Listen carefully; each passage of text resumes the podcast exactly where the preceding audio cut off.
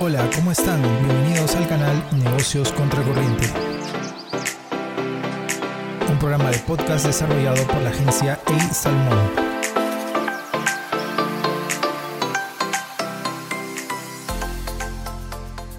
Bienvenidos a este nuevo episodio, esta vez con un especialista de Indecopy, el abogado Nicolai Martínez. Él es especialista en la dirección de signos distintivos de Indecopy. ¿Cómo estás, Nicolai? Bienvenido a, este episodio, a este nuevo episodio de nuestro programa. Bien, muchas gracias por la invitación y aquí dispuesto a poder responder cualquier pregunta que, tengas para, para, mí. Y bueno, adelante con, con el tema y espero que también eh, los emprendedores que nos están escuchando puedan tomar nota de las cosas que pueden hacer para poder darle una, una ventaja competitiva a sus negocios. Gracias, Nicolai. Vamos a comenzar con una pregunta que, eh, que nosotros estábamos muy interesados en, en saber. ¿Cuántas marcas han sido registradas durante esta pandemia? Normalmente, eh, el promedio casi mensual es el registro de 3.000 marcas. Eh, al final del año esto, estamos registrando más de 36.000 marcas anuales. ¿no? Ese es el promedio que tenemos año tras año. Eh, y por lo tanto los dos primeros meses, enero y febrero, se ha mantenido en ese promedio, o sea, el promedio de los 3.000, como, como te comentaba. Pero sin embargo, esto desde marzo, eh, eh, en el mes de marzo, por ejemplo, hemos tenido 1.600, abril 1.140, en mayo ya hemos subido un poco 2.212, ¿no? y en este último mes de en junio, tengo la data eh, solamente hasta el 15 de junio hemos tenido 1.383. Eh, en total, desde enero hasta la fecha, estamos por 12.000, 12.000, pero si hubiéramos estado en unas circunstancias normales, hubiéramos tenido entonces 18.000 más o menos aproximadamente, ¿no? O sea, estamos con 12.000 y estamos con, digamos, un poco menos, ¿no? Pero sin embargo, han habido, han habido ingresos de marcas porque ahora lo estamos haciendo de manera virtual, ¿no es cierto? Indecopy eh, justamente está atendiendo toda su plataforma, todas las atenciones a nivel virtual. El registro de marcas también es virtual y seguimos operando para los emprendedores.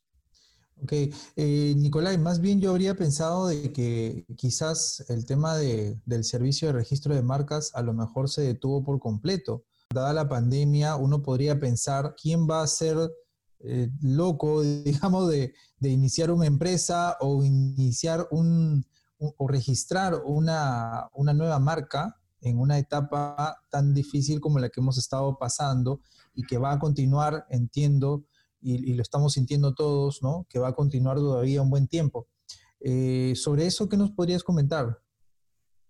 Sí, esto, bueno, al contrario de ello, esto, la propiedad intelectual está siempre muy inmersa en esta época, no solamente con los temas de signos distintivos, con las marcas, donde el emprendedor en este momento está planeando formas de mejorar, está registrando un, activo muy importante para el negocio, eh, pero este es el tema de signos distintivos. En el tema de patentes vemos que, por ejemplo, los países están buscando ya, eh, digamos, la vacuna contra, contra esta pandemia, ¿no? Y en el tema de derecho a autor también, qué duda cabe, ¿no? Hay personas que se están dedicando de repente a, componer o de repente a leer un buen libro, a disfrutar de una buena película, etcétera. O sea, el tema de propiedad intelectual está muy activo en esta época de, pandemia, ¿no?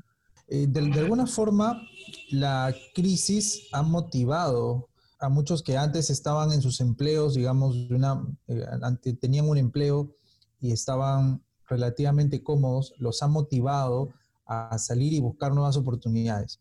En muchos casos, algunos de ellos han, eh, quizás estén registrando algún tipo de negocio o algún tipo de marca en estos, en, esta, en estos tiempos de pandemia. Eso me parece muy interesante resaltarlo. Eh, creo de que el ADN un poco del empresario peruano es remontar ¿no? este tipo de crisis. Anteriormente, en años, en años pasados, hemos tenido también crisis económicas muy fuertes y nunca se ha dejado de emprender el pueblo peruano, el ADN, como tú dices, del emprendedor, es esto, salir adelante, ¿no? en este momento yo sé de que todos ellos, si bien están golpeados, pero están ya de alguna manera capacitándose, están evaluando formas como mejorar su negocio. Y están tornando a lo digital, ¿no? están migrando a lo digital, así es, bastante. Eh, Nicolai, ¿y cómo crees tú que las marcas en este tiempo de pandemia se han acercado o alejado de sus clientes? Bueno, e, es un gran reto de todo empresario poder mantener esta comunicación con sus clientes. Grandes marcas, por ejemplo, a través de, mensajes publicitarios, tratan de, decirles mantengamos la distancia, hay que cuidarnos, ¿no? Eh, esto es solamente por un tiempo, etc. Incluso no solamente con las palabras, con las imágenes, sino también con acciones muchas veces, ¿no? Hemos visto, por ejemplo, al inicio de, esta cuarentena que hemos, hemos eh, pasado desde el 16 de marzo, hemos visto que algunas marcas, como por ejemplo Panadería San Antonio, ellos decidieron eh, cerrar sus locales, pero sin embargo no desatender a, su personal, donando, haciéndoles donaciones y aún pagándoles también en su sueldo.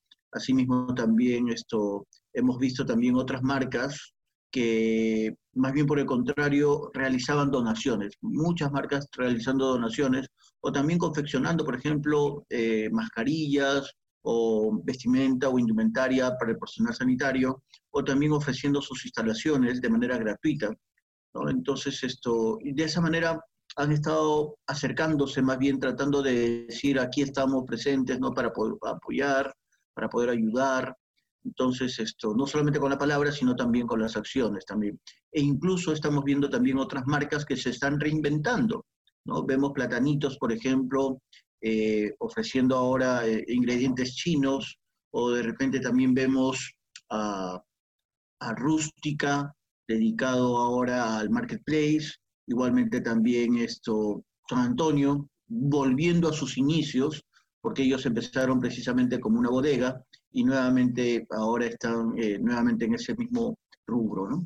En general, para todas las empresas creo que nos ha agarrado fríos, no nos esperábamos algo como esto.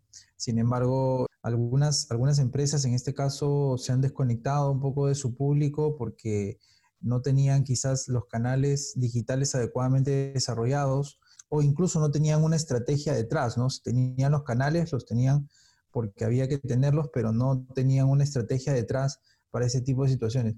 Eh, ya entrando al tema de Indecopy, ¿qué tan fácil es registrar una marca? Porque a veces el, el peruano tiene quizás esta idea en su mente de que hacer los trámites en el Estado es muy complicado, ¿no? Entonces, o siempre van a haber como que muchas trabas, o por ahí mucho papeleo, o se van a demorar mucho. No, no, no quiero hablar mal, pero es un poco el, digamos, la, la, idea común, ¿no? Que tenemos que el Estado es muy lento o, el sistema es muy lento. Eh, ¿Qué tan fácil es registrar una marca? Eh, has dicho algo muy, muy, muy cierto, ¿no? Anteriormente, eh, una encuesta que realizó Produce precisamente a, miles de, pymes sobre por qué no tienen una marca o por qué, por qué les es difícil poder formalizarse, muchos de ellos decían lo mismo que tú comentas, ¿no? Es, es mucho el tiempo que demora, es muy burocrático, hay veces esto no se entiende el, el lenguaje que, que utilizan, ¿no? Entonces, esto es muy costoso, algunos dijeron también es muy costoso registrar la marca. Entonces, sobre estos, eh, digamos, indicadores, eh, se tomó medidas, ¿no? Por ejemplo, eh, en cuanto al tiempo, ¿no? Hoy en día, antes, anteriormente de repente el registro de la marca, y de acuerdo a ley, ¿ya? De acuerdo a ley, la ley, la ley nos dice que dentro de los 180 días hábiles, estamos todavía dentro del plazo de ley, ¿no? Para poder resolver una marca es decir, casi nueve meses. Pero dada la coyuntura, y, dado que queríamos hacer algo diferente como Indecopy, hoy en día podemos eh, otorgar marcas en 35 días hábiles. Esto es menos de dos meses. ¿Y por qué? Porque se ha tomado también algunas medidas precisamente para poder reducir este plazo. Anteriormente, por ejemplo, te comento una vez que un emprendedor venía a dejar su solicitud, se le entregaba una orden de publicación luego después de hacer un, un análisis de los requisitos. Entonces, con esta orden de publicación, el emprendedor tenía 30 días para ir al peruano, pagando también esto por los servicios del peruano para la publicidad, ¿no es cierto? Y luego regresaba al Indecopi este emprendedor con la orden de publicación y, e informaba al Indecopi que ya había publicado su marca. Pero tenía esos 30 días hábiles para hacerlo. Y luego, después de la publicación, de acuerdo a la ley, había que esperar otros 30 días hábiles para ver si cualquier tercero que se podía sentirse afectado por su derecho al frente a esta solicitud de marca podría presentar una oposición. Entonces ahí estamos con 60 días hábiles. Incluso algunos emprendedores, ¿no? después de pagar su tasa, tenían que juntar su dinerito, esperaban el último día y de repente se les vencía el plazo y el expediente caía en abandono y tenía que volver a empezar de cero. Pero, ¿qué hicimos al respecto? ¿no? ¿Qué es lo que Indecopi hizo? Indecopi creó una gaceta virtual electrónica. Es decir, ya el emprendedor no tiene que publicar en el diario oficial del peruano sino nosotros de manera gratuita le publicamos. O sea, ni bien presenta su solicitud y nosotros hacemos el examen de los requisitos, inmediatamente al día siguiente lo publicamos automáticamente. Entonces, lo único que, había que esperar ahora, lo que tiene que haber esperar ahora, de acuerdo a ley, son los 30 días hábiles que esta señala. ¿no? Porque si no hubiera... Esto, el tiempo a la mitad, con esta gaceta virtual eh, se ahorra el tiempo. Así es, se ahorra el tiempo. Entonces nosotros hoy en día, Indecopy es una de las oficinas eh, más rápidas en el mundo en poder otorgar marcas. Entonces esto es un récord, ¿no es cierto? Un récord Guinness, ¿no? Que, tenemos en Indecopy para poder otorgar marcas. No hay marca, esto, no hay oficina de propiedad intelectual que registre más rápido que Indecopy. Entonces, esto eh, hemos hecho el tiempo, ¿no? Hemos reducido el tiempo. En cuanto al costo, antes el poder registrar una marca, pues bordeaba cerca los 2.000 soles, entre los costos que se tenía que hacer para la búsqueda fonética, gráfica, el pago de un asesor, el pago del peruano, como se estaba comentando, y el pago de la tasa. Todo esto era esto, cerca de los 2.000. Pero hoy en día lo que, ha hecho Indecopy es crear una plataforma virtual, es decir, todo un pool de asesores especializados en el tema de, de registro de marcas y propiedad intelectual, está, bueno, en un primer momento, mientras las cosas estaban normales, pues atendían en la plataforma de Indecopy, una, una, plataforma presencial, ¿no? siete especialistas eh, atendiendo diferentes emprendedores que llegaban a la sede central de Indecopy, y esto también se replicó en algunas regiones del país. Pero ahora, dada la coyuntura, Indecopy eh, se ha estado preparando con anticipación. ¿no? Es increíble, de verdad, cómo nos hemos preparado ¿no? para esta coyuntura. Entonces se creó la plataforma virtual. Es decir, estos siete emprendedores, estos siete especialistas, perdón, están para atender y ayudar al emprendedor a registrar sus marcas de manera virtual, ¿cierto? Es decir, no necesitas contratar un especialista, no necesitas contratar un abogado. Nosotros te ayudamos, te asesoramos. Ahora, no necesitas pagar tu búsqueda fonética ni gráfica. Nosotros te lo hacemos de manera gratuita, ¿no? Y como tampoco ya no necesitas pagar el peruano, ¿no cierto? El costo se ha reducido a la cuarta parte, a lo que es la tasa, que es 534.99. Entonces, se ha reducido el tiempo, se ha reducido el costo, y en cuanto al tema de lo burocrático, que claro, anteriormente nosotros y nos sentábamos y esperábamos que, que, lleguen, ¿no es cierto?, los usuarios a registrar la marca, ahora no. Ahora Indecopy ha salido, ¿no? Tiene más presencia en todas las regiones, con charlas, con, ahora con webinars, ¿no es cierto? Eh, sí, he visto bastantes webinars. Sí, de, hecho hay muchos webinars informativos acerca de los procesos y hablando también de los beneficios. Nicolai, hablando de los beneficios directamente del registro de marca, ¿Puedes comentarnos ahí brevemente? Sin un signo distintivo, realmente no hay una identidad en el mercado. No tienes cómo identificarte ni diferenciarte en el mercado. No hay forma, ¿cierto? La marca es una herramienta, es un vehículo que ayuda al emprendedor, que ayuda al empresario a que te reconozca en el mercado. ¿no? E, es decir, tú no eres el único que va a producir jeans, no eres el único que va a producir lácteos, tú no eres el único que va a producir cualquier, el café, por ejemplo, ¿no? Hay, hay muchas personas que se dedican a eso, pero precisamente la marca te va a ayudar a poder tener una identidad, una diferenciación en el mercado. Eh, la marca es aquel activo empresarial más importante de tu negocio, ¿cierto? No es lo mismo, por ejemplo, una taza de café sin marca con una taza eh, eh, de Starbucks, ¿no es cierto? Uno está dispuesto a poder eh, pagar mucho más por, por esa marca, por consumir ese café por esa marca, porque detrás de ella hay toda una información, ¿no? Uno, ¿por qué va de repente a un Starbucks, ¿no? De repente por comodidad, por el Wi-Fi, porque te atienden bien, ¿no? Hay todo un concepto que está detrás, ¿no? De la marca. Y entonces esto, la gente de alguna manera se fideliza a esa marca. Entonces, mira, es un activo muy importante que hay que cuidarlo porque transmite valores, ¿no es cierto? Y también eh, hay fidelización y eso significa mayor ingreso para el emprendedor, pero aún así hay, hay algo más importante, ¿no?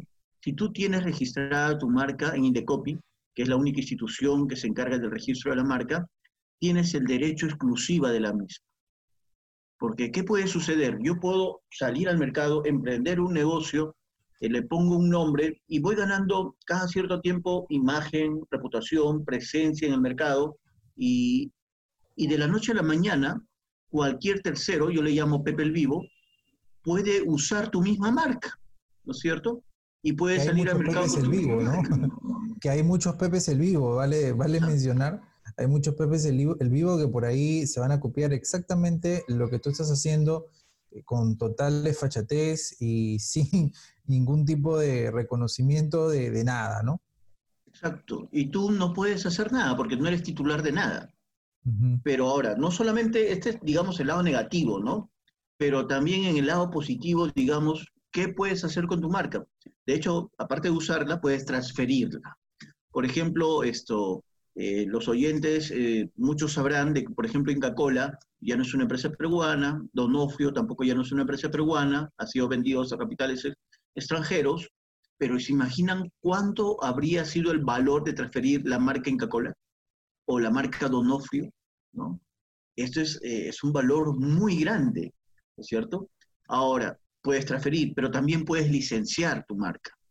y yo les pongo siempre un ejemplo, ¿no? Cuando comparto mis charlas, nosotros podemos tener un activo tangible como un automóvil, por ejemplo, y de repente compramos este bien para poder alquilarlo a cambio de una contraprestación, pago de un alquiler. Pero de repente ya, si lo hacemos trabajar a full nuestro carrito, podemos hacerlo trabajar a dos turnos, ¿no? Creo que no más.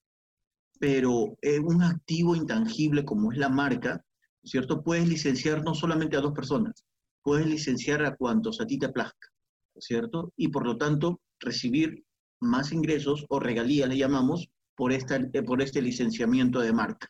O también más adelante, cuando se posicione bien tu negocio ¿no? y, y tengan productos o servicios estandarizados, puedas franquiciar también esa marca.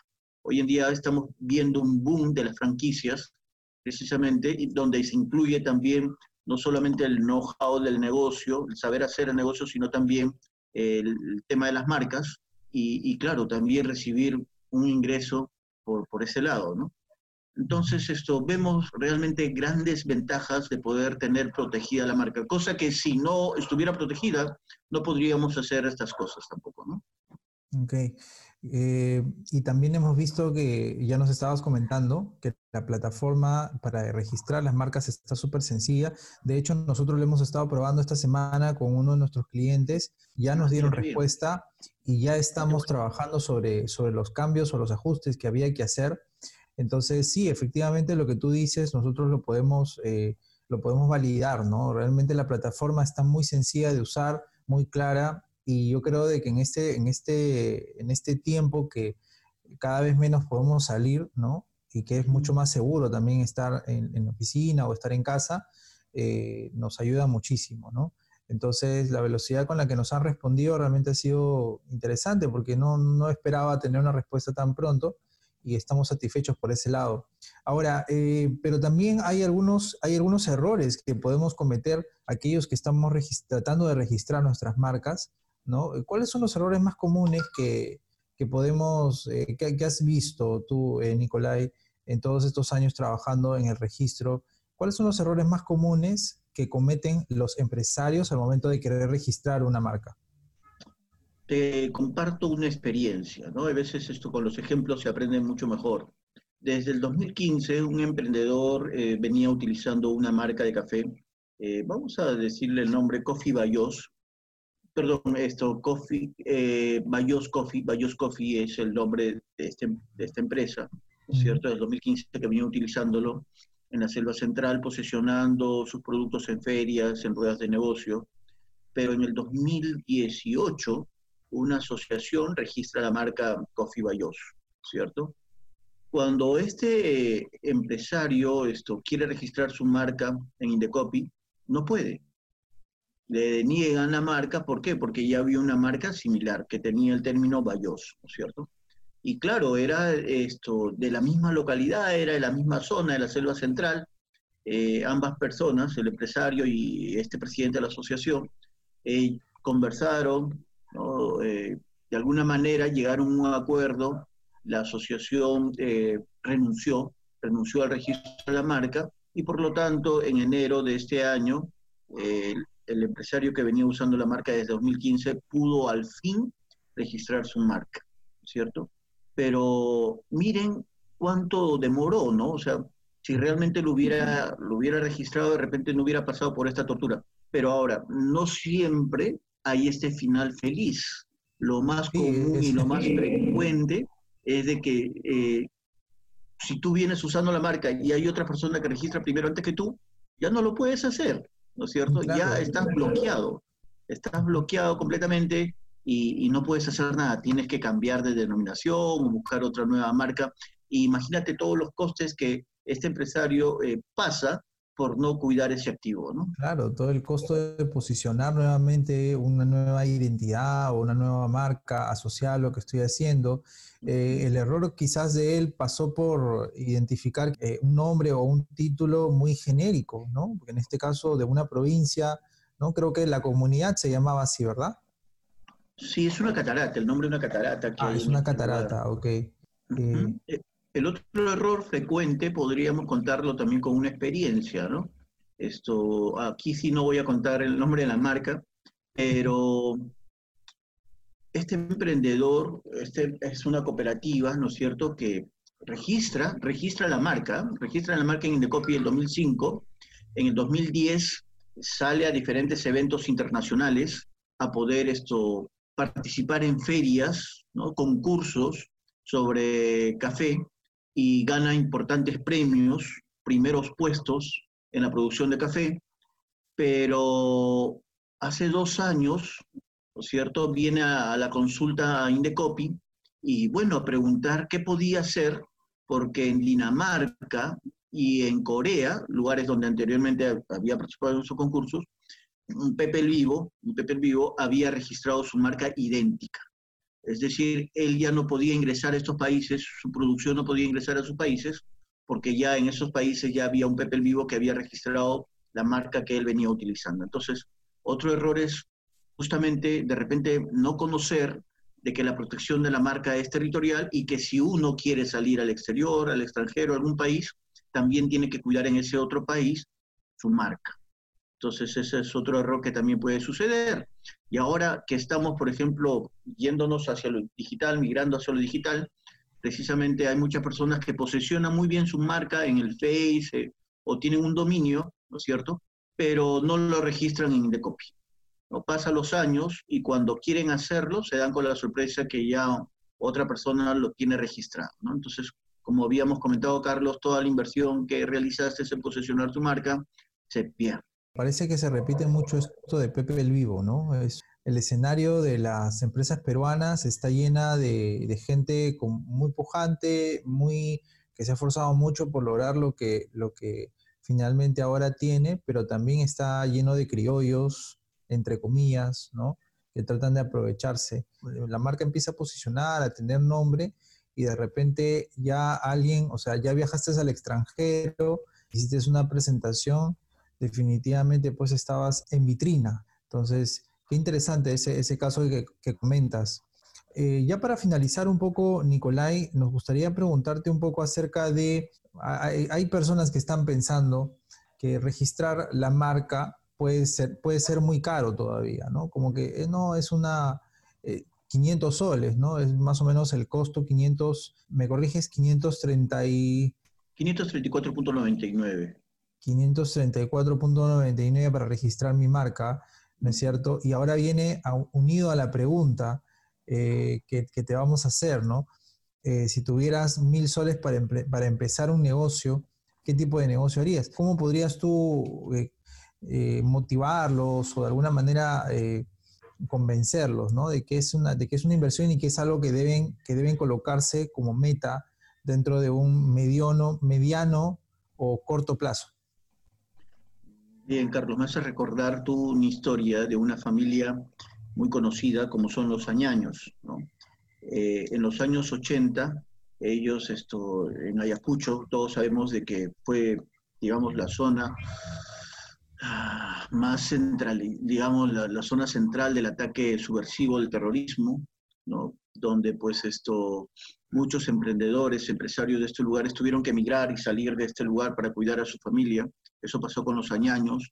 Ellos esto, volvieron a Lima, estuvieron en Lima, solamente Jorge Añaño se quedó en Ayacucho, eh, terminando de estudiar la carrera de ingeniería y también esto, trabajando para una distribuidora de cerveza.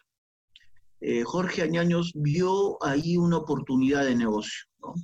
Eh, él se dio cuenta que las, empresas distribuidoras de gaseosa en esa época, Coca-Cola, Pepsi, Inca-Cola, no llegaban a, a ¿no? llegaban a Ayacucho, precisamente por estos ataques subversivos. Entonces, él vio una idea de negocio, el poder hacer gaseosa. Ya que no llegan las gaseosas de las grandes marcas, yo voy a hacer gaseosa. Y él creó una fórmula, buscó una fórmula, pero claro, necesitaba un pequeño capital, ¿no? Algo que los impulse, ¿no? A poder hacer esto un negocio. Entonces lo que hizo fue hipotecar su casa de Magdalena, vender su tractor que tenían ahí en Guanta, y con eso eh, compraron los, los insumos necesarios y la maquinaria necesaria y en el patio de su casa, eh, en Ayacucho, empezó su primera planta, ¿no es cierto?, de envase de, de su gaseosa cola real, con etiquetas de papel, a colores, estas etiquetas, incluso envasaban en, en botellas de, de cerveza, ¿no? Pero empezó así, de muy bajo, ¿cierto? Y hoy vemos que el grupo AG Group tiene más de 10 marcas registradas. Vemos que ha llegado no solamente esto a, todo, eh, a toda América, sino también fuera de la misma, en India, en Indonesia, en Corea, eh, en muchos países de verdad del extranjero. incluso es auspiciador de, un equipo de, de fútbol en España. Y vemos que el crecimiento ha sido muy grande. En un inicio les comento, ellos tuvieron problemas, problemas con la propiedad intelectual, porque como te había comentado, envasaban las gaseosas en botella de cerveza. Y entonces esta empresa eh, de cerveza les hizo una denuncia ante Indecopi, Indecopi también hizo una visita inspectiva, una fiscalización, y claro, ellos se pusieron a derecho, ellos crearon su propio envase, registraron su marca, ¿no es cierto? Y hoy en día pues es una gran empresa. Entonces, qué importante poder eh, conocer y también registrar tus activos de propiedad intelectual a fin de que puedas trabajar tranquilo y puedas trabajar en paz sin ningún problema, ¿no? Y, yo sé de que respetando pues las normas de propiedad intelectual tenemos para poder crecer. Te comento otro caso, eh, ya para terminar, estaba yo atendiendo en una época en la plataforma, en la plataforma presencial de marcas se me, acercó una persona chinita y, me, dijo lo siguiente, eh, yo aquí en Indecopi he visto morir a muchos. Así me dijo el chino. y me asustó. y me asustó. Yo dije, manteniendo la calma y respirando hondo, yo dije, por favor, tome asiento, ¿no? Y, y, y, me acerqué y le dije, ¿por qué me dice eso? Le digo. Yo de verdad asustado. Y él me dice, eh, lo que pasa es que yo vengo utilizando Indecopy desde hace más de 25 años, me dice. Ah, y, y, le escuchaba yo atentamente, yo creo que con más con miedo que con, con, con atención. Y él me dice, yo soy el creador de la marca Bronco. Y me dijo eso y yo me emocioné. Me emocioné porque me llegó a mi adolescencia, cuando yo a los 15, 16 años iba a, la fiesta con mi jean Bronco, ¿no? y, y, era estar a la moda, mi casaca Bronco también. Y entonces, y yo le digo, bueno, después de eso ya de tranquilizarme, le dije, cuéntame su historia, ¿no? Y él me dice, bueno, eh, mis padres siempre han confeccionado jeans, me dice, pero no teníamos marca hasta que yo decidí crear un logo, crear un diseño y registrar mi marca. Desde ahí, no te imaginas cómo mi negocio creció. Ha pasado muchos años, hoy en día ya no fabrico, ahora licencio mi marca. Lo que estábamos comentando, ¿no? Licencio mi marca y a cambio yo recibo regalía por esa licencia de marca. Entonces el mensaje final para los emprendedores es protejan sus activos, protejan sus marcas y yo sé de que van a tener un crecimiento. Perfecto, muchas gracias Nicolai. Bien, y ya para, ya para terminar, eh, bueno, hablando de, hablando de Guinness, hablando de Guinness, este, ¿cuál habrá sido la marca de Guinness que habrá usado eh, este, Freddie Mercury? ahí está, ahí está la canción. Sí, ahí está la canción. Eh, Nicolai se identifica con la canción We Are the Champions, ¿ok? Así que esa la estamos poniendo de fondo de este episodio. Pero la última pregunta que queremos hacerte, Nicolai, el tema de los, del presupuesto de los mil soles para que puedas hacer tu empresa. Así, rapidito, nos pudieras decir si tuvieras en este momento un presupuesto solamente de mil soles, ¿ok? Para poder iniciar un negocio, ¿qué sería, cuál, cuál sería el negocio que empezarías y por qué? me dedicaría yo a, poder ver las necesidades eh, de mi alrededor y cubrir esa necesidad. Porque yo sé que si yo cubro una necesidad, entonces esto, el negocio va para arriba. Eh, y hoy en día, ¿cuál es la necesidad de nuestra población? de repente estos productos alimenticios, productos nutritivos, ¿no? Esto, me dedicaría a ello, pero pues no lo vendería tanto para poder esto lucrar, sino para poder ayudar a poder esto proteger, hacer subir sus defensas, ¿no? solamente de mi familia, sino de mis alrededores, eh, y me dedicaría a ese rubro, dedicaría a ese rubro eh, cuidando, o tratando de cuidar a los demás. Fortaleciendo la nutrición, ¿no? Que es tan importante en este momento, la nutrición y el fortalecer las defensas. Ok, muchas gracias Nicolai eh, por todo lo que nos has, por todo, por todo lo que nos has compartido. Yo creo que aquí hay información muy valiosa. De hecho, hemos estado revisando varios de tus, de tus presentaciones y hemos anotado muchas cosas para poder recomendarles a emprendedores o empresarios que, con los cuales nosotros trabajamos también y nos llevamos una, una, experiencia muy grata de tenerte, Nicolai, en este nuevo episodio de podcast Negocios Contracorriente y esperamos que nos, que nos acompañes nuevamente en algún otro episodio con algún otro tema muy interesante, por supuesto. Muchas gracias, Nicolai.